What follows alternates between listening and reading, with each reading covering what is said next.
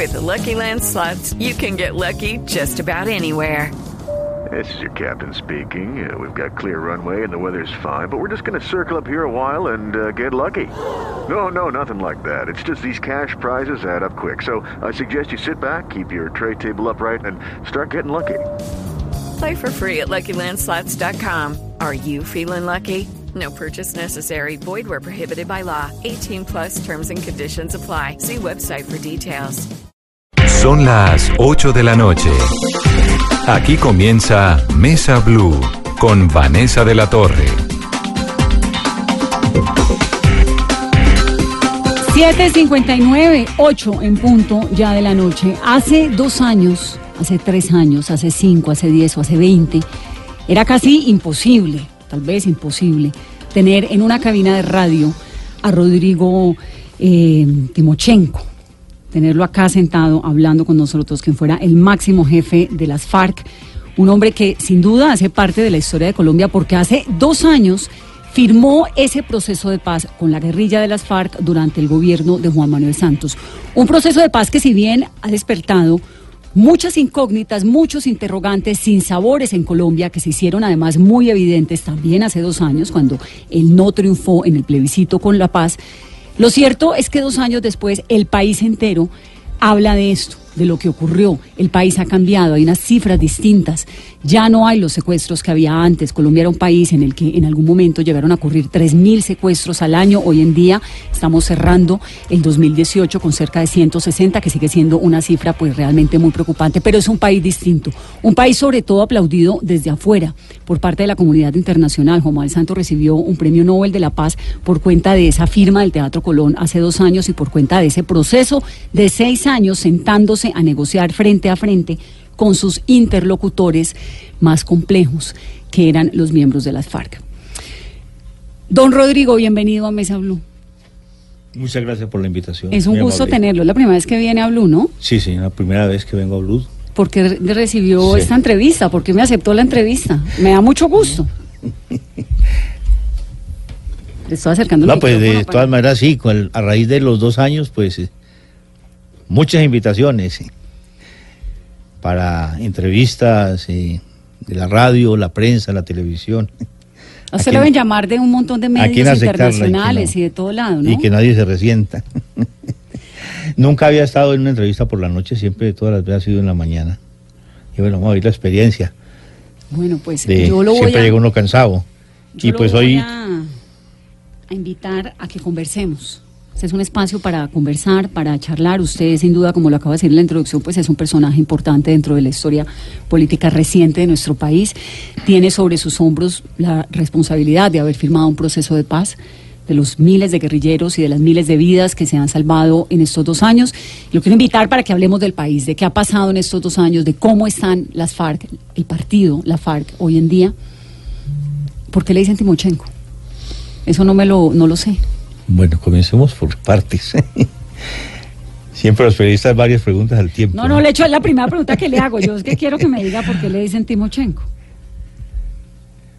Lo que pasa es que quisiera expresarle aquí que pues vengo mm, de una reunión que no estaba planificada y me invitaron a última hora, eh, una reunión de la delegación de la Convención Interamericana de Derechos Humanos, una reunión, una visita oficial que está haciendo el país y estaba escuchando a los defensores de derechos humanos. En ese contexto estuve en esa reunión y como lo dejamos claro ahí, no como como jefe de un partido político, sino como el firmante de un acuerdo de paz. Y pues digo, salí muy motiv- emotivo, muy motivado y emocionado porque pues me encontré allí con un poco de gente de y la mayoría mujeres eh, liderando procesos de lucha, de defensa de los derechos humanos. Y pues uno dice, esto, esto lo motiva porque pues se encarna, eso está... mm, la paz exactamente lo que confirmamos en La Habana, que fue tal vez las únicas palabras que me permití decir ahí, no quise hacer ya el compañero Camilo Fagua eh, presentó el informe que queríamos que el relator conociera. Hoy, en esa Sí, sí, reunión. hoy en esa reunión. Y yo simplemente pues les dije que pues lo hacía mi presencia ahí como firmante de un, de un acuerdo de paz que tiene el objetivo de sentar las bases para que los colombianos podamos construir la patria que queramos y como la queramos construir, pero en paz, sin matarnos.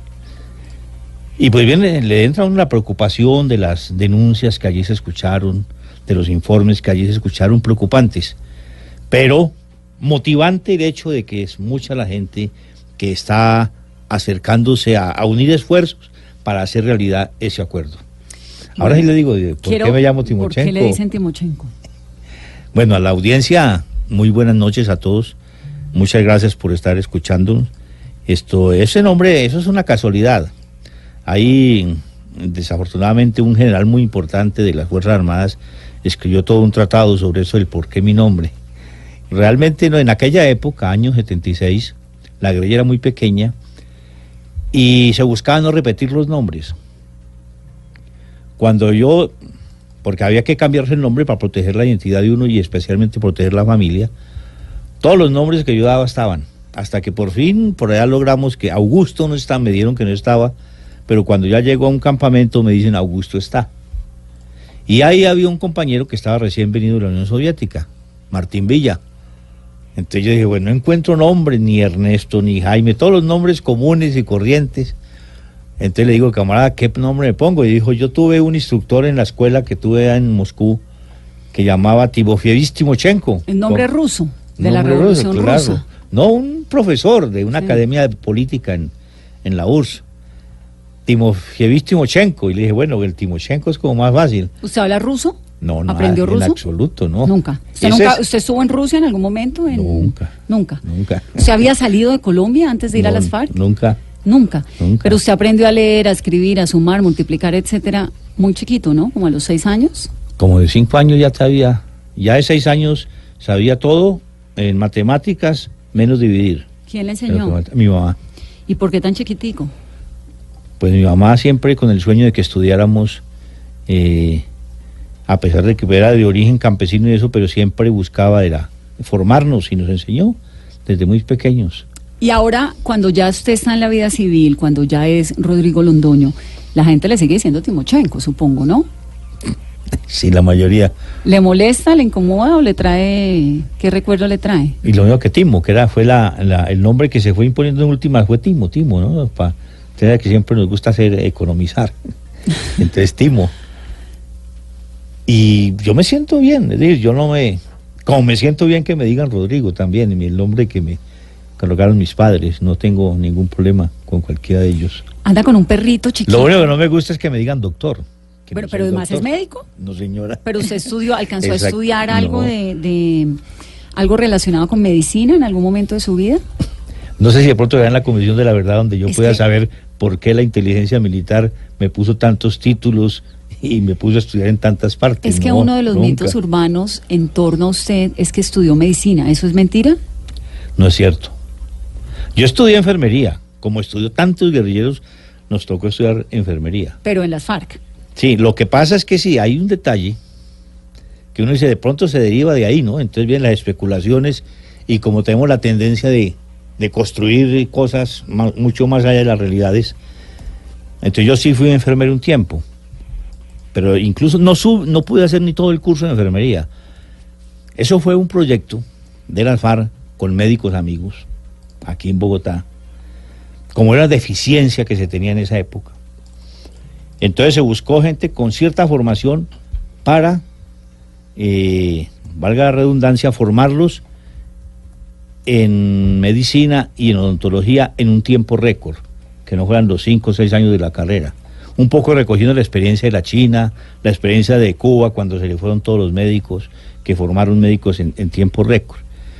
Entonces yo vine a ese proceso y sí, con unos médicos amigos, comencé a estudiar, pero eso duró muy poquito, eso fueron como tres, cuatro meses, porque se cayó la red urbana de esa época, esos años 79, ¿Usted entró a las FARC en qué año? en el 76, ¿Cuántos años tenía? 17 años. 17. ¿Y por qué decidió irse para las FARC? Bueno, confluyen, son decisiones en las confluyen muchos factores, incluido el espíritu aventurero de uno joven. ¿no? Bueno, también eran unas épocas distintas, ¿no? Estaba ese romanticismo de la revolución, eh, Che Guevara, todo esto. Y el entorno de injusticia social que uno también veía alrededor. Y mi papá, que era comunista y escuchaba mucho Radio Habana, eh, yo le leía el periódico del partido, leía literatura del partido. Entonces, todas las inquietudes eh, sociales y frente, en un entorno bastante complejo como el que ha vivido Colombia, pues llegué a la conclusión de que estuve en, yo me vine, tomé la decisión de irme para la guerrilla en medio de una campaña electoral. Estábamos haciendo la campaña electoral al candidato de la, uno era en esa época, Unión Nacional de Oposición, Hernando Echeverry Mejía. Estábamos en plena campaña. El 3, el 3 de abril de 1976 se cerraba la campaña electoral, precisamente ese día. Ese día decidí ingresar a las FARC. ¿Usted tuvo la posibilidad de hacer algo distinto, irse a las FARC? Digamos, irse al ejército, entrar a la policía o entrar a otra disidencia, a otro grupo armado, estudiar. Yo estaba estudiando. ¿Qué estaba estudiando? El bachillerato, estaba haciendo mi segundo bachillerato, porque que fue, en tres meses alcancé a estudiar. De, ahí Sí. fue donde tomé la decisión de ir para la guerrilla estando estudiando. Por eso, pero tuvo la oportunidad de irse a la policía, por ejemplo, o nunca no, eso nunca lo apareció. pensé, nunca lo pensé, no, no. En, la, en la zona donde usted vivía, lo único que había era FARC. No, es que no, ahí no, yo no ingreso en la zona, yo viví en el Quindío y ahí no oía guerrilla en esos momentos. Sé que después estuvieron en algún Sí. momento, a muchos años atrás, pero en ese momento no, no era una, no era que hubiera tenido relación con los guerrilleros. No es que el Estado lo reemplazara a la guerrilla en esa zona. No, no, no. Entonces, ¿usted tranquilo. cómo entra a la guerrilla? Yo escucho una conversación de, de dos compañeros ahí de lucha política que hablaban de tema. Alguno que dijo, esto es mejor irse uno a, a echar tiros. El otro le dijo, ¿usted está dispuesto? Si está dispuesto, yo le consigo el contacto. Yo escuché la conversación y dije, ese sabe por dónde es. Entonces, cuando yo consigo la idea de irme, lo abordo a él y le digo, "Oiga, yo quiero irme para la guerrilla. ¿Por qué quería irse? ¿Por el papá? ¿Porque el papá No, era, no, no, porque- era de izquierda, era de, de- estaba en el partido? ¿Por qué? En ese momento de concibe uno de que pues ese es el camino, de que la lucha legal, la lucha electoral no están asesinando a la gente, desapareciéndola sin garantías, claro. Muchos dirán, pero ahora seguimos lo mismo, pero son contextos distintos, ¿no? Tenía 17 Y- años, era un niño. Y de 17 años y habían sí elementos que motivaban y que hacían esa ilusión como como que podía ser más real, ¿no? Y cuando usted entra a los 17 años, ¿qué pasa? ¿Qué es lo primero que hace? Lo primero Es decir, entra que y le hago dan es un fusil inmediatamente y uniforme y todo. No, ¿Cómo fue eso? No crea. Uniforme sí y un equipo, moral al hombro. Lo primero que me tocó hacer fue caminar, atravesar montañas. Eh, arma, yo vine a tener arma como a los dos o tres años. En esa época la guerrilla era pequeña y mal armada. No, las armas eran... Entre, yo le digo, entre... Yo recuerdo que salimos a una marcha como un, más de 50 hombres y iban siete armas largas y el resto eran por ahí unas 10 armas cortas, revólveres y pistolas. El resto era con el machete en el cinto. ¿En qué momento de su vida usted dijo, "Mm, estoy, realmente estoy en la guerrilla, realmente estoy en la guerra? ¿Cómo ¿Se así? dio cuenta rápido? Digamos, cuando entra, como es tan chiquito a los 17 años, Ah, sí. ¿no? Pues casi que jugando uno a los soldados de guerra. ¿En qué momento dice, estoy en la guerrilla, estoy en la guerra? No, desde el momento en que llegué. ¿De una? Llegué porque además a mí me sorprende la comunidad que encuentro. Los valores que, com- que se... lo- los valores con que se forma la gente. El estudio, el compañerismo, la camaradería, la solidaridad, todo ese, ese trato, a mí eso me impacta mucho. Y el ver, y en esa época, bastante, bastantes compañeros analfabetas, y que cuáles temas de hablar, el origen de la vida, por ejemplo. Libros que se leían en colectivo y se discutían, de Oparín, filosofía, materialismo dialéctico. A mí eso me impresionó, el nivel, digamos, cultural Que que, había se, dentro. que se iba forjando, que se autoforjaba la gente, a la par de todos esos valores que a mí me impactaron mucho y yo siempre, a mí me han preguntado, ¿usted alguna vez se arrepintió? Yo siempre he dicho, nunca. Eso le iba a preguntar. Momentos duros, difíciles se vivieron, pero jamás. Yo eh, más bien diría, me arrepentí de no haberme ido antes y con más conocimientos para aportar más. ¿De haber sido antes de qué? ¿De los 17 años? Sí, claro, a ver, pues uno dice antes, pero con más conocimiento, ¿no? Pero es como una forma de responder el interrogante, ¿no? ¿Qué le dijo su mamá cuando se enteró de que su hijo se había ido para las FARC? Su mamá que le había enseñado a sumar, a restar, a leer, a escribir cuando tenía seis años. Su Con mi mamá me volví a encontrar, con mi mamá me volví a encontrar como a los cuatro años de estar en la, de estar ya en, la- en las filas guerrilleras. A los cuatro años tuve la posibilidad de, de pegarme una pasadita y visitarlos. Pues fue un encuentro muy emotivo y, y la angustia que yo llevaba era que ella me pidiera que no me regresara. Era lo que a mí me angustiaba. ¿En qué momento ya de pronto me iba a decir no se vaya, quédese aquí? Nunca me lo nunca me, me preguntó cómo vivíamos, si sufríamos, si aguantamos hambre, cómo era eso. Pero nunca me dijo, hijo, quédese. Cuando Su- me fui me dijo, cuídese. ¿Sufrió su mamá con usted? Con la ida por ahí, me imagino. Con la ida y con volviéndose, pues, guerrillero. No, sí, al desaparecer uno, porque además yo desaparecí clandestinamente para todo el mundo. Usted no se despidió de nadie, ¿o sí? De dos a tres amigos y amigas, pero muy poquitos. Ya después por ahí, es, y ahora que he ido por allá al pueblo, me han dicho que de, de compañeros que comentaron que yo fui, que me tomé unos tragos y que me despedí. No, no lo hice, yo lo hice. Yo me fui lo más clandestino posible. Mi mamá no, no mi mamá no se entera. Después, mucho tiempo después, se comienza a averiguar y averiguar, O sea, averiguar. se le desapareció un hijo de la noche a la mañana. Sí. Voy a hacer una pausa en esta conversación. Hay muchas preguntas. Vamos a hablar de qué pasa con las disidencias. Le voy a preguntar qué está pasando con Romaña, con el Paisa, con Iván Márquez. Le voy a preguntar qué análisis, cómo ve el país. Seguimos hablando de mi familia. años.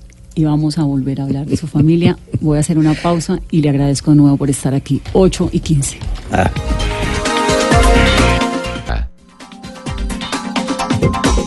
8, 18 minutos de la noche. Se están cumpliendo dos años de la firma del proceso de paz y Rodrigo Londoño Timochenko ha decidido venir a hablar con nosotros. Estamos haciendo un recorrido tratando de comprender por qué una persona entra a la guerrilla de las FARC. Fue lo que comenzamos haciendo en esta conversación y vamos ahora, don Rodrigo, a esos dos años. ¿Usted por qué decide sentarse a hacer un proceso de paz? ¿Qué fue lo que le propusieron? ¿Qué fue lo que le llamó la atención? ¿Cómo fue eso? Bueno, primero que todo, esto no es un problema de Rodrigo Londoño o de Timochenko, sino una línea trazada por la organización guerrillera nuestra en los eventos colectivos que nosotros realizamos, las conferencias, donde traza la línea política. La séptima conferencia tiene la particularidad de que trazó el plan estratégico que diseñamos en función de tomarnos el poder por las armas. Pero también diseñó las líneas a seguir trazó la estrategia a seguir en caso de la posibilidad de la salida de la búsqueda de la salida política. ¿Esa séptima conferencia fue en qué año? En 1982, mayo de 1982. Que es precisamente cuando a los pocos es elegido Belisario Betancourt, y por eso cuando Belisario Betancourt eh, hace los planteamientos que hizo, eh, no hubo ningún problema para la dirección de las FARC en ese momento de empezar ese proceso de diálogo con, con Belisario Betancourt. Entonces siempre, es que desde el nacimiento de las FARC, las FARC nace pidiendo diálogo. Las FARC nace pidiendo no nos bombardeen cuando se supo que iban a bombardear a Marquetalia, Río Chiquito, Guayabero. Y siempre se ha seguido en esa línea de buscar resolver el conflicto a través del diálogo. Y fueron más de 30 años buscándolo. Yo lo que hice fue darle continuidad a esa búsqueda que siempre hizo las FARC de la salida política. ¿A usted en qué momento? Bueno, usted entra, digamos, cuando Alfonso Cano eh, muere, entra como comandante máximo y ahí entra la mesa de negociación. Pero ¿en qué momento de su vida guerrillera usted dice, yo creo que, o la guerrilla dice, esto no se va a poder, lo de la toma del poder por las armas no se va a lograr? Nos toca sentarnos a hablar. Hicieron eh, procesos de paz con todos los presidentes de Colombia, Belisario, con Andrés Pastrana, ¿no? con, con Uribe, hubo unos acercamientos también. Pero hubo algún momento en el que dijeran, ¿nos va a tocar hablar? No es que siempre planteamos hablar. Siempre lo plantearon. Siempre planteamos hablar y buscar la salida política. ¿Por qué con los, por los presidentes anteriores no se pudo? Eso tiene una explicación sencilla, digo yo, y compleja a la vez. Es que la clase dirigente nunca había tomado la decisión de hacer un proceso de concertación y de paz realmente, sino que siempre se planteaba era la rendición de la guerrilla. Bueno, pero le Y a parece sí poquito lo que hicieron, lo que hizo Andrés Pastrana. Andrés Pastrana les dio un territorio enorme. ¿No? Sí, pero nunca abrió las compuertas, porque las compuertas para salir a hacer la vida política siempre se planteó fue la rendición de la guerrilla. Es que, porque en todo ese proceso del Caguán, ¿en qué se avanzó? Una agenda que simplemente quedó una agenda, un punteo, y no, nunca se pudo que se abrieran las, especialmente la apertura política, la posibilidad de participación de la guerrilla, que es lo que diferencia este proceso de que ya la clase dirigente, un sector muy importante de la clase dirigente liderada por Santos, abre ese espacio. Y por eso es que logramos el acuerdo. Quedando sí también un sector minoritario, pero con mucho poder de esa clase dirigente que nunca estuvo de acuerdo con el proceso, y esa es la que quiere que esto, que no logremos el objetivo de consolidar la paz en Colombia. Faltando 15 minutos para las 9 de la noche, voy a hacer las preguntas que envíen con el numeral Vanessa Pregunta a Timochenko. Estamos recibiéndolas todas. Eduard, ¿cómo vamos con las preguntas? Hay un montón, ¿no? Bastante participación, Vanessa, en estos momentos en las redes sociales. Los invitamos a que sigan participando con el hashtag que usted ya ha mencionado, Vanessa Pregunte a Timochenko. Ahí los estamos leyendo y posteriormente vamos a estarle realizando las preguntas a Rodrigo. Estamos también en Facebook Live y vamos a leer las preguntas que ustedes están enviando en unos momentos. Carolina. Señor Rodrigo, usted habla de, de un sector, quizá no quiso mencionar la palabra trizas, que fue muy famosa en su momento y en la campaña presidencial. ¿Cómo les ha parecido a ustedes la implementación que ha liderado el presidente Iván Duque? ¿Esperaban ustedes esos acercamientos que se han dado, esa primera reunión que usted sostuvo? ¿Hay avances? ¿O piensan que la implementación, no el proceso, la implementación se está haciendo trizas en el territorio? Ayer lo decían en el acto que realizamos en conmemoración de que hay muchas dificultades, hay muchos tropiezos, hay muchas resistencias porque desafortunadamente al gobierno llegó representantes de ese sector que nunca quiso, nunca estuvo de acuerdo en que se firmara lo que firmamos en La Habana, que nunca, que nunca ha querido de que se abran los cauces para que los colombianos erradiquemos la violencia en la actividad política y para que construyamos esa Colombia en paz. Sectores que tienen pues intereses económicos y políticos muy fuertes y por eso mismo se le han atravesado y le vienen atravesando palos a la rueda de la paz. Pero usted estuvo con el presidente Duque, ¿no? En Palacio Nariño, después de la consulta anticorrupción.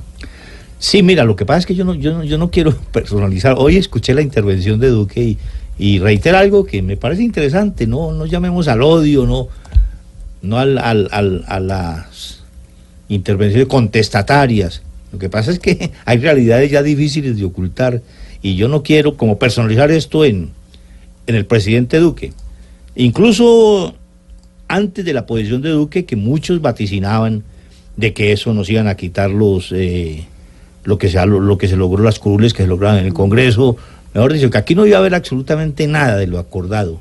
Y la realidad ha sido otra, porque al fin y al cabo un presidente es como el el marinero que se tira al río con un con una canoa, pues tiene que manejar la canoa de acuerdo a las a, la- las aguas, si son muy turbulentas, si son aguas estancadas, si son aguas eh, con remolinos. Eso más o menos le toca al presidente. El presidente recibe un acuerdo que no lo puedes conocer. Y desafortunadamente hay sectores que no quieren entender eso. Y ese es un acuerdo, primero, que es hecho por el Estado con la insurgencia, que está blindado por la Constitución, que está blindado también con la comunidad internacional, que hace parte de las resoluciones del Consejo de Seguridad. Entonces no es cierto pues de que él va de un día para otro decir ese acuerdo no va. Lo que sí es que los sectores que quieren que ese acuerdo no vaya, sí están atacándolo permanentemente, bombardeándolo desde el Congreso y de distintas áreas, incluido pues la estigmatización a quienes hemos tomado la decisión de abandonar, de dejar las armas a un lado para hacer uso de la palabra en la lucha por los ideales o los sueños que tenemos. Ustedes se reinsertaron 13.000 guerrilleros, ¿cierto? Ese fue el número. ¿13.000? 13 mil y un piquito. ¿ah? Sí, 13.049. 49. ¿Cuántos hay en las disidencias hoy en día? Bueno, esa es la pregunta del millón, que me la, siempre me la no, yo no sé cuántos habrán. Dicen que mil y pico. más o menos, 1.500. Eso ahí hay mucha especulación. Uno, uno recuerda por las especulaciones que hacían con nosotros mismos, que en una zona decían hay 5.000 y uno sabía que habían pues yendo más, que en otra parte habían 300 y resulta que eran dos o tres. Pero ustedes deben tener cifras, señor Rodrigo, algo, un un- No, una, no, una yo sí, se proyección lo digo con sinceridad, yo no tengo cifras. Yo sé que con Gentil se fueron como unos 100, ciento y pico muchachos. Gentil Duarte, eso es sur, meta, sí, eso ¿no? es sur. De ¿Se resto no, de resto uno sabe, además, Con Gentil porque Duarte, además, ¿cuántos más o menos estima usted como hay? 100, ciento y pico fue lo que, lo que es el estimado, Sí. pero que después se le fueron yendo, también fue la otra información que, que obtuvimos. Y de otras zonas lo que he sabido es de compañeros en, de, muy individual, individualizados, ¿no? Además, en, en muchos sectores son de eso que llamaron milicias, se llamaban las milicias, que eran civiles prácticamente, que estaban armados y en el- con los cuales a veces no se ejercía mucho control y gente que no tenía mucha formación política. Esos que se fueron, eh, Gentil, Duarte y algunos de estos eh, milicianos disidencias de las FARC, ¿se van por un negocio llamado narcotráfico, por eh, una cuestión de delincuencia o hay una ideología detrás de ellos? Mire, todos tuvieron la posibilidad de, de fijar su posición en los eventos democráticos. Decisión más democrática que esta, yo creo que nunca ha habido en un movimiento guerrillero. 13.000 guerrilleros reinsertados, eso es un montón No, de... no, y la decisión, ¿cómo se toma la decisión? Porque es que primero es la línea de la organización y la continuidad de una trayectoria de, de la búsqueda de la salida política. Pero cuando nosotros arrancamos, arrancamos primero discutiendo en el secretariado. Como no se podía hacer público, era el compromiso con Santos, era un poco reducido el, núcleo de compañeros que sabían lo que estábamos haciendo. Pero ya cuando esto se puede hablar, comenzamos a hacer reuniones de consulta, a citar cuadros de dirección y cuadros importantes de la organización para discutir lo que estábamos haciendo y para trazar la línea a seguir, llegando incluso a, un, a lo que llamamos un pleno en La Habana, donde estuvo todo el Estado Mayor, los 31 miembros del Estado Mayor, junto con veintipico cuadros más importantes de la organización que se invitaron y discutimos, bueno, este es, esto es lo que estamos haciendo, ¿qué hacemos? ¿Seguimos o no seguimos? De ahí se trazó la línea a seguir y se convoca la décima conferencia. La conferencia es un evento donde van representantes de todos los guerrilleros. O sea, por eh, no recuerdo en esa por cuántos fue, pero de cada 20 o 25 guerrilleros nombran un delegado. Y esos van mandatados para tomar decisiones. Y el conjunto de esa conferencia, que era máxima dirección de la organización, tomó la decisión de avalar los acuerdos. Y ahí estuvo Gentil y todos los que... ¿Y por qué usted se reinserta en la sociedad y los otros 13.048 restantes y Gentil Duarte no, por ejemplo? Habría ¿Por que qué? preguntárselo a él. Pero ¿cuál es la explicación? Usted que los conoció, usted que estuvo adentro con la guerrillerada, que hizo la guerra, pero también hizo la paz. ¿Cuál es la explicación? temiendo caer en la especulación, porque es difícil estar en la cabeza de otro, porque como nunca lo dijeron, uno dice, hombre, ¿les dio miedo esto? Porque este, esto da miedo, claro. ¿La legalidad da claro, miedo? La legalidad, no, no la legalidad da miedo, La vida civil. sino saber a lo que nos íbamos a enfrentar, porque es que lo sabíamos. Es que hay algunos, algunos que dicen, no, es que lo- los compañeros se dejaron engañar. No, nosotros no fuimos ingenuos. Y lo hablamos muchas veces en la dirección. Nosotros sabemos que esto va a ser muy difícil. Que aquí lo que estamos es eh, arrancando unas banderas en las cuales son las grandes mayorías de los colombianos las que las tienen que hacer realidad. Porque el acuerdo no fue para las FARC. Entonces, claro, sabíamos. Claro, de pronto no hasta donde llegó, como iniciamos, el incumplimiento de Santos con los campamentos. Yo personalmente no creí que eso fuera a ¿En qué, suceder. en qué les incumplió el presidente Santos? Recuerden cuando se arrancan la- en las zonas para construir, se suponía que se, se iban a construir los sitios, unos sitios dignos, que se iba a garantizar la alimentación. Recuerde que ya van zonas veredales. En la idea, la idea nuestra era aprovechar todo ese tiempo para estudiar, para que los compañeros que no han terminado la primaria la terminaran, para que otros se profesionalizaran en otras ramas del saber, del conocimiento Pero lo han estado haciendo. pero unas condiciones sumamente difíciles y complejas, con un sacrificio que es de admirar y de felicitar a todos y cada uno de los combatientes que ahí se mantienen. ¿Y en qué les ha incumplido el gobierno actual, del gobierno del presidente Duque? Bueno, lo pri- primero se demoró bastante para que arrancara el funcionamiento de la institucionalidad que quedó del acuerdo, que era la CECIB y el CNR. Me tocó a mí eh, hacer una acción de cumplimiento A raíz de eso, pues bueno, nombraron los funcionarios y eso va muy lento, va muy despacio. Yo no digo que no se ha incumplido porque la, yo estuve en en un evento en que compartí mesa ahí con la señora vicepresidenta en Cerrito Valle y ella se quejaba de que estamos acusando al gobierno de incumplir. Aquí no es el gobierno, es, es, es un sector de, de la clase dirigente.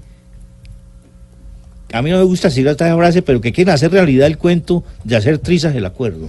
Ante, Y el, ante- el acuerdo se puede hacer trizas de distintas maneras, como está sucediendo en algunas cosas que, pues no se toman decisiones, simplemente no se decide. No aparece presupuesto, simplemente no hay presupuesto. Estábamos hablando con los compañeros, por ejemplo, de la, de la, de la UNP, de la subdirección que tiene que, que garantiza la seguridad nuestra, que está permanentemente monitoreando y cuadrando todo eso. Y hay mucha preocupación, porque de una son eh, casi 1.200 escoltas y una planta administrativa para el manejo de todos esos escoltas que no alcanza a cumplir su tarea y llevamos más de seis meses eh, desde la época de Santos, eso sí lo dejó heredado él, no se nombró la planta, la planta para la administración de toda esa tarea y eso sigue ahí stand-by. Y si eso no se resuelve, pues ¿qué se va a afectar? La seguridad de todos nosotros. Bueno, yo no le voy a sacar una lista de todo lo que dicen en, en- en- en Colombia quienes no están de acuerdo con el proceso de paz, porque eso lo sabe usted mejor que yo, pero solamente le voy a preguntar una cosa. ¿Qué pasó con los niños de las FARC?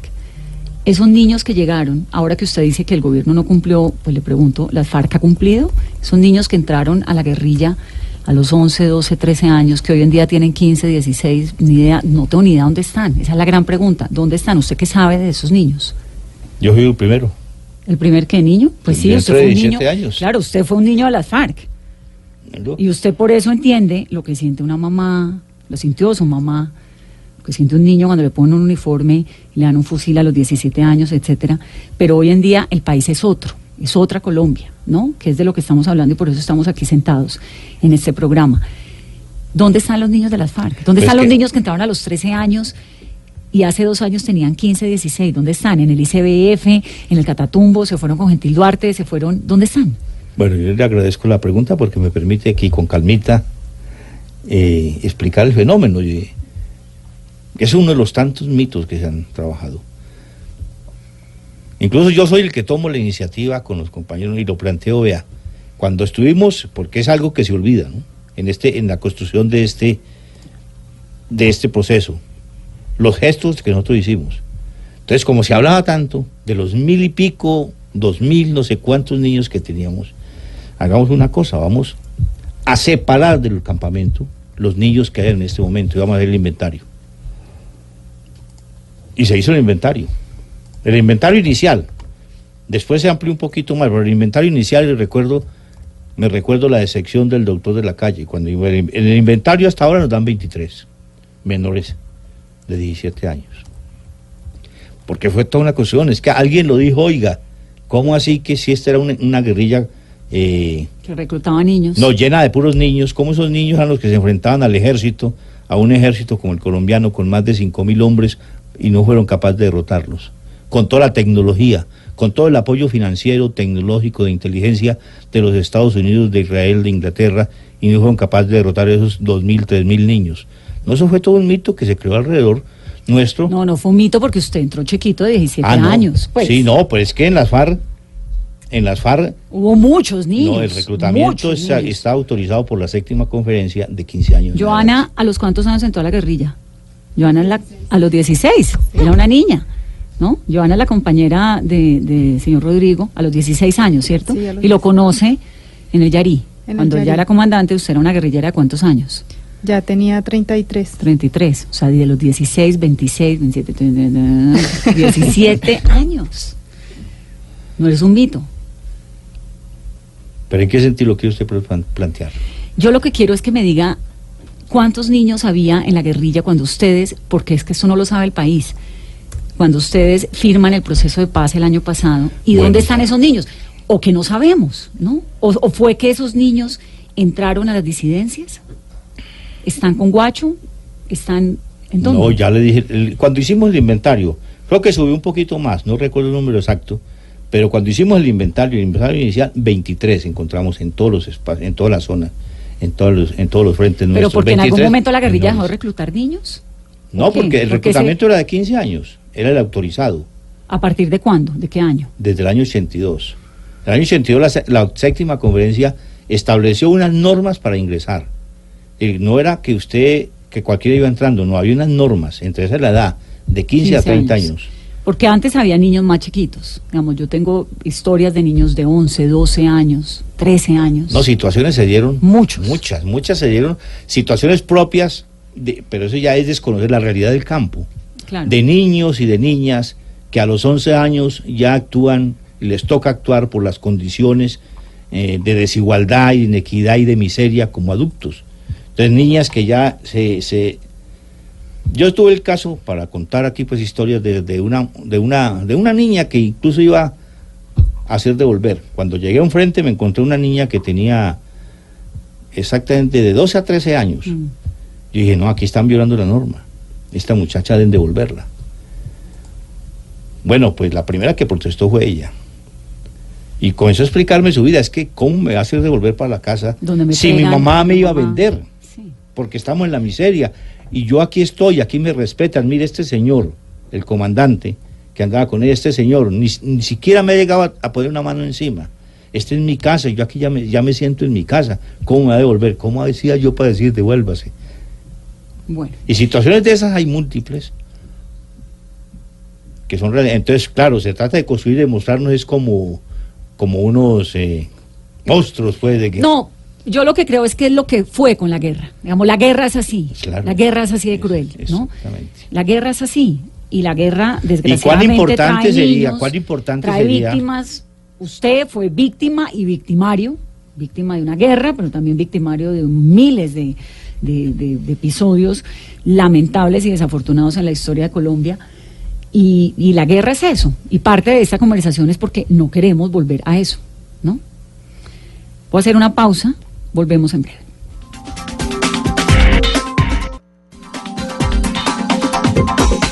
...8.42, estamos hablando con Rodrigo Londoño Timochenko a dos años del proceso de paz. ¿Dónde está Iván Márquez? Sinceramente, no sé. ¿Pero usted habla con él? No. Desde que se fue, nunca más no volvió a escribir ni, ni hablar nada, ¿El Paisa? con ninguno de los. ¿Romaña? ¿Con Gentil Duarte? ¿Con ninguno? ¿Están rotas las FARC? ¿O usted No. sigue siendo la autoridad, el líder grande de, de ese movimiento que hoy en día es un movimiento político? Pues hasta ahora sigo siendo el presidente, ahí me sigo moviendo, la gente me escucha. Los compañeros tomaron la decisión de, pues que eso tocaría preguntárselo a ellos, yo no voy a hablar por ellos, de hacer algo, pues que no, hombre. Que yo no estoy de acuerdo. No es porque lo quisiera decir aquí, porque no lo he hecho. es- Yo también tengo mis temores, todos tenemos temores. ¿Qué temor tiene usted? de que esto fracase y conduzca a, a, un- a una situación mucho más compleja y difícil que la que vivimos con la Unión Patriótica.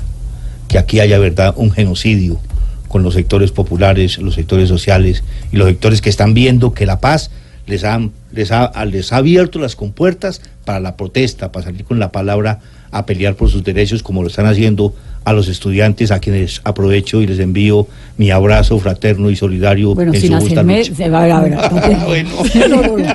Vamos a controlarnos tampoco. No, ya que me dio la oportunidad, Cuando- porque sí, sí, no, sin hacer política. ¿Cuándo fue la última vez que habló con Iván Márquez? sin hacer política. Pues no en el micrófono habló. Bueno, no, no recuerdo. Me preguntaron anoche, ¿verdad? Y dije, no, no recuerdo, sinceramente no ¿Cómo recuerdo. así que no recuerda? Hace No mucho. recuerdo. En los días que él se fue para la. para la. Para la para zona. Caquetá, para la zona, sí. Señor Rodrigo, para evitar que esto fracase, como usted lo menciona, si por ejemplo Iván Márquez, Romaña y el Paisa tuvieran la oportunidad de escuchar esta entrevista o si la están escuchando en algún lugar porque nadie sabe dónde están, ¿cuál es ese llamado que usted les hace? No, el llamado no lo ha hecho solamente yo, lo ha hecho el partido. Aquí estamos en la lucha. Y hay que estar aquí, no podemos escondernos. Hay riesgos, sí, pero hay que, vamos a asumirlos, entre todos vamos a asumirlos. Y yo lo he dicho en, en varias oportunidades, pues de pronto es A veces no es bueno, pero sí hay que reiterarlo, que suena de pronto demagógico y todo eso, pero sí, en algún momento podemos quedar en el camino. Uno no sabe cuánto vamos a quedar en el camino. Lo importante es que a las grandes mayorías asuman esa tarea y hagan la pelea para que se haga una realidad los acuerdos que logramos en La Habana, que no son acuerdos para las FARC, sino unos acuerdos para el país y unos acuerdos para Colombia. Mientras aquí estamos hablando, nos están oyendo en Icononso, nos están escribiendo en este momento desde La Guajira, desde Pondores, nos están escribiendo desde el Meta, nos están escribiendo desde un montón de zonas donde hay un montón de guerrilleros que se reinsertaron y que lo están escuchando. ¿Qué le dice a ellos? Que no desmayemos, que la situación no está fácil, que yo lo entiendo. Yo he estado visitando, no he podido visitarlos a todos, pero en todos los que he ido son los mismos problemas, las mismas angustias. Y yo sé la angustia mayor que tenemos, y las tenemos todas, todos, todos y todas, para hablar con lenguaje incluyente, es que no hay, no hay un futuro, no hay un norte. Y es lo que estamos planteando al gobierno. En la CECIBI, en el CNR, eh, personalmente le he planteado una entrevista al presidente Uribe, al presidente Duque, perdón, le pasa lo mismo que le pasó por allá a una senadora. Esto, porque hay, esas angustias son las que, las que tienen en peligro el proceso, porque al, al haber incertidumbre y no tener un norte claro, pues la gente puede tomar otros caminos y no los mejores. Y yo no digo de reiniciar la lucha armada, porque por algo estamos aquí. Si nosotros hubiéramos visto condiciones que la, para la lucha armada continuarla, la hubiéramos continuado. Pero, por ejemplo, Márquez, Romaña, El Paisa, etcétera, ¿se están rearmando? Usted está obse- obsesionada con ellos. No, no, yo no, el país. Es que usted hizo un proceso de Ah, paz es hace que sí, dos que- años. y por ahí un señor, un señor con una hipótesis. No, yo, yo Sí. quiero realmente saberlo, digamos, ¿cuál es su, su opinión, su percepción sobre ellos? ¿Estarán rearmándose o usted cree que Yo son la- las la personas que están comprometidas? ¿Usted ha leído con- las cartas que han mandado? Claro, leí la carta de Márquez, Bueno. leí la carta de Romaña, del paisano, porque el paisano ha aparecido. ¿Y cómo llegan esas cartas? O sea, tiene que haber alguien que sepa dónde están, señor Rodríguez. ¿Un interrogatorio? No, señor, eso es una conversación. No, eh, es en buen tono, no, señor ahora, Rodríguez. ahora O sea, cualquiera, al- alguien debe cualquiera saber. que tenga una, un aparatico de estos, escribe una carta y la pone a circular. Eso sí, por eso sí no hay problema. Pero si tienen un aparatico de que estos que, quiero usted es llama, que- deben saber, o sea, ¿Cuál es la pueden esencia? hablar. ¿Cuál es la esencia del planteamiento de ellos en sus cartas? Que está incumpliendo el Estado. Lo mismo decimos nosotros de pronto de otra manera, en otro lenguaje. Lo mismo digo yo. Lo mismo dije anoche en el escenario de la celebración de los dos años. ¿Quién fue del gobierno a esa, a esa conmemoración? Nadie. Dicho, sí fue un... Mandaron un señor ahí que no, no, no, no sé qué representa, pero, pero todos los que hablaron hablaron diciendo que no veían la, al gobierno ahí. Entonces yo lo... Pero no me cambie la... Ellos critican y cuestionan lo que está pasando, claro, y con toda la razón. Son las mismas angustias que tenemos todos. ¿Y a qué llaman? ¿A qué llaman? ¿A rearmarse? No, pues ah, no lo... hasta no ahora. lo- Ah, bueno, hasta ahora están llamando a defender el proceso. Igualito como lo estamos haciendo nosotros. La única diferencia es que estamos aquí. Yo vengo de una reunión, ya lo decía antes, con defensoras y defensoras de derechos humanos. Y tengo, y, todos hemos estado compartiendo con dirigentes sindicales, con los estudiantes. Vengo hace poco en Pereira de estar en un seminario sobre el, el tema del, del proceso, de los acuerdos. Vengo de haber clausurado una, la novena cohorte de líderes de procesos de paz en la Universidad Tecnológica de Pereira.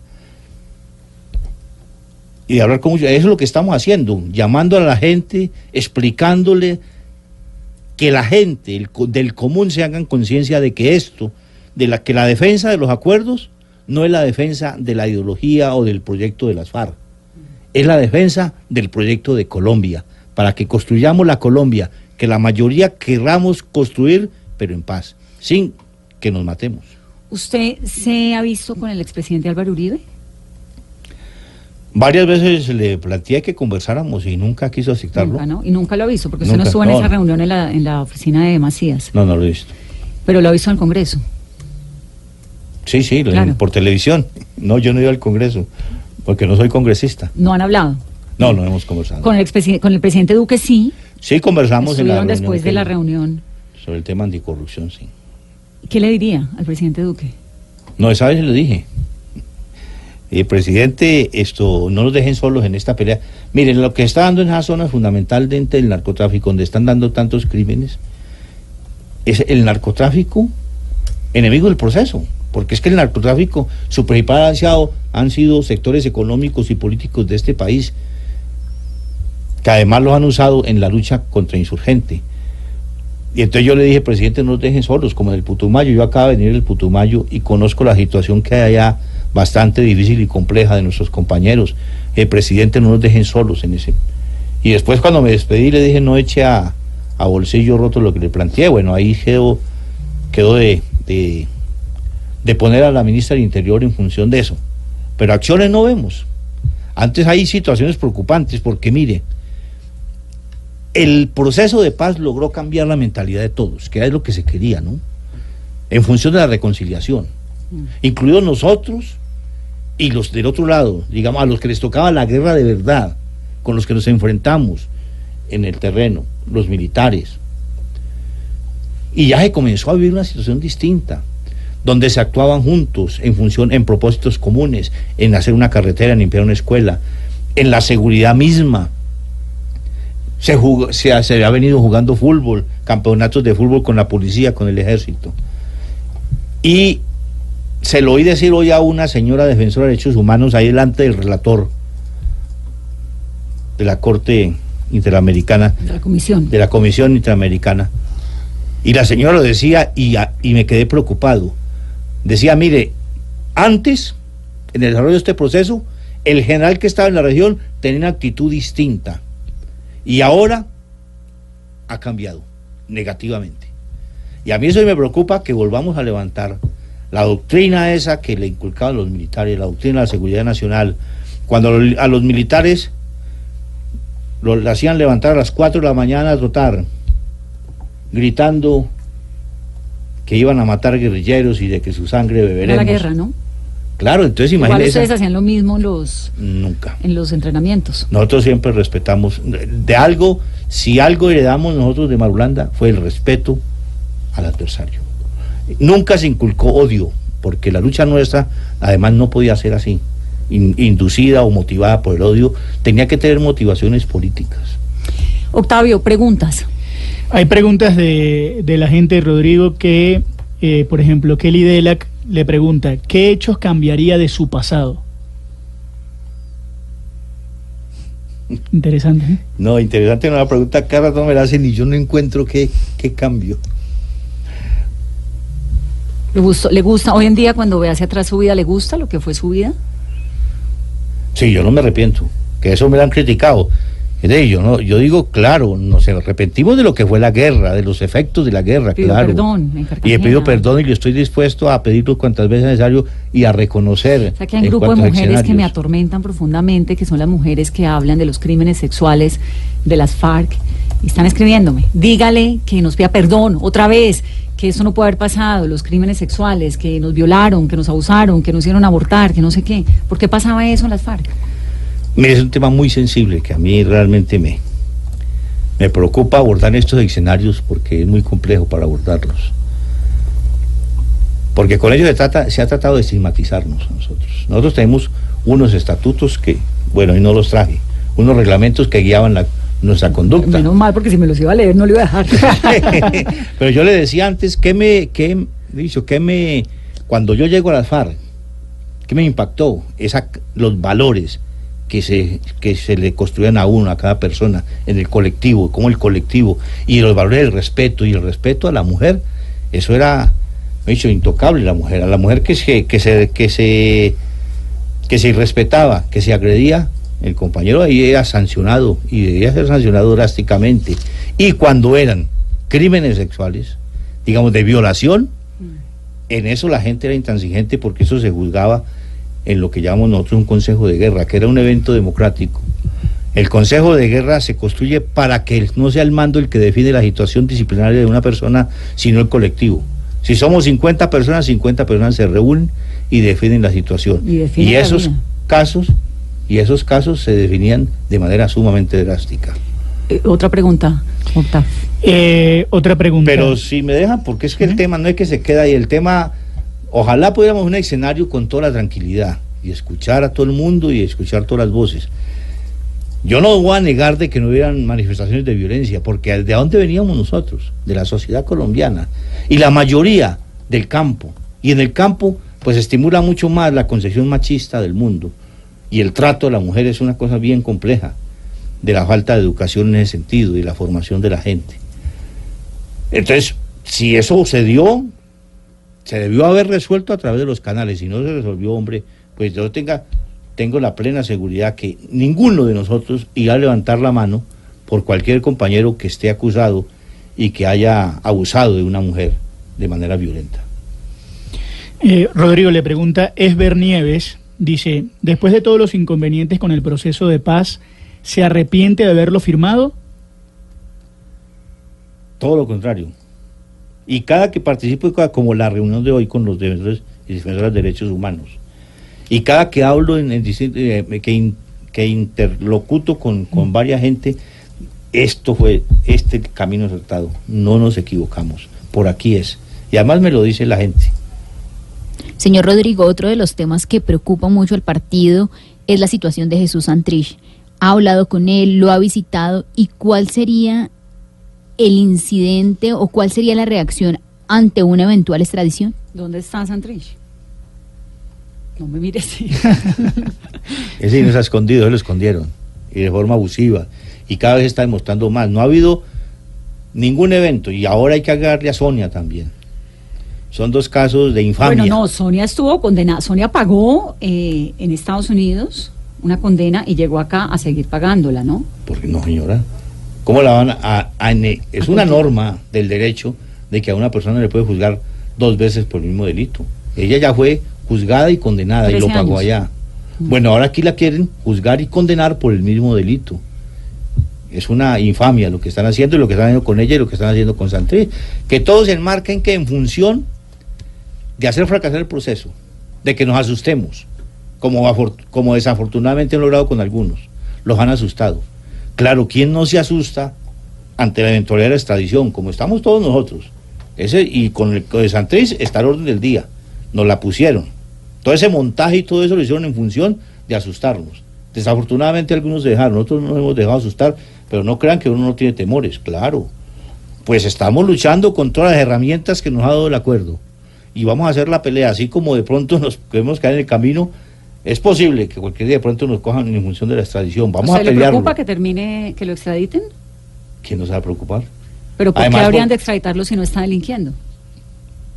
Pues es que esa es la tristeza que da que se está delinquiendo entonces los montajes, los famosos montajes. Hasta ahora, de este señor ya bastante cuestionado por la sociedad colombiana y que ojalá escuche el clamor de que renuncie,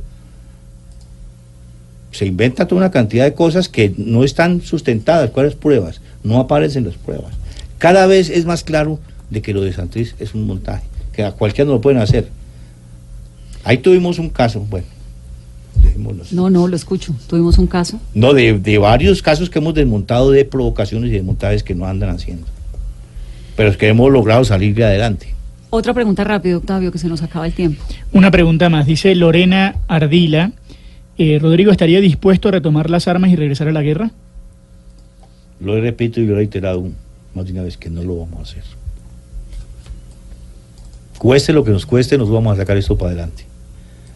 Y no sé si se debe volverse un recreativo, es que cuando uno ve la gente, como, como vi yo aquella gente en la Universidad Tecnológica de Pereira, como me recibió la gente en Cali, ahora que estuve en la Feria del Libro, transitando ahí, comprando libros, escuchando la gente. Ahora que estuve en Pereira, estuve tres días y ya cuando me iba a venir, entonces me invitaron por allá a, unas, a unos termales y pues esa invitación no la, la aproveché.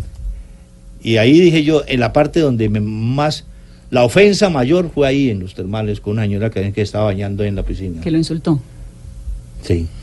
Me dijo, bienvenido a la paz. Fue la ofensa mayor que escuché en todo ese trayecto. Dígame una cosa, ¿cuál es la solución al incremento de los cultivos ilícitos en Colombia? Estamos en 180 mil hectáreas y eso es un dolor de cabeza para todos. Concertar con los campesinos y hay peligro, ahí lo hemos dicho, yo estoy, lo planteé en el escenario ese que abrió el procurador en Cerrito y que surgió el tema y lo remedio, yo planteé, oiga, ¿por qué no hacemos un foro, un debate, un seminario, como lo quieran llamar, sobre el tema del narcotráfico. Invitemos aquí, aquí hay mucha gente que maneja ese tema y que ha planteado soluciones y para verlo realidad, pero a calzón quitado. Vamos a hablar de ese tema a calzón quitado y para buscar además soluciones, soluciones realistas. La represión no. Incluso ahora se viene, el, yo, hemos, los hemos expresado una preocupación muy grande. Se viene el otro año el incremento. Ya hay gente de Tumaco viajando a estas regiones del, del Meta con plata del- de los carteles de México, incentivando a la gente a que vuelvan a sembrar los que ya han arrancado sus matas porque no tienen de qué comer. Ahí me lo dijo, me lo dijeron los campesinos porque estuve con ellos. Aquí, compañero Timo, ¿qué vamos a hacer? No tenemos plata, no tenemos comida, le vivíamos de la coquita y ya no hay. Nos va a tocar volver a sembrar. Y hay gente con, con la plata, las finanzas para financiarlos. Hay que concertar. ¿Qué tan grande es la presencia de la mafia mexicana en Colombia? Pues según dicen los expertos, bastante. Es la fuerte ahora. ¿Y usted por qué lo sabe? Pues porque lo dicen los expertos. Señor Rodrigo, gracias. Gracias a usted. Le agradezco haber venido a esta Estoy- entrevista. Porque fue bueno. La, Dos años después, ¿está tranquilo? ¿Está bien? Dos años después, sí, con la noticia que me ha emocionado bastante, que en próximos meses voy a ser padre. Ay, no me diga. ¿Cuántos meses de embarazo? Dejémoslo para los adivinos. Poquitos porque no se le ve la barriga. Es una noticia, eh, en los dos años nos trae esa noticia.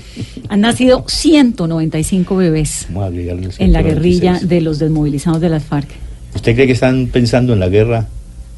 Yo creo que el hecho de que una persona decida tener un hijo es el símbolo más evidente de que están cambiando de vida. Me alegra mucho que usted te- vaya a ser papá. Muchas gracias. Entonces ya no son 195, sino 196 con el suyo. A ustedes, Carolina, gracias. A Vanessa, ustedes, gracias y señor Rodrigo, gracias. Que tengan una muy feliz noche. Esto es Mesa Blue. Esto es un espacio para hablar, para conversar, para tratar de entender lo que es tan difícil de entender en este país, para soñar en un- una construcción de una nación distinta y sobre todo para que trabajemos juntos en construirla. Son las 9 y 2. Que tengan una buena noche.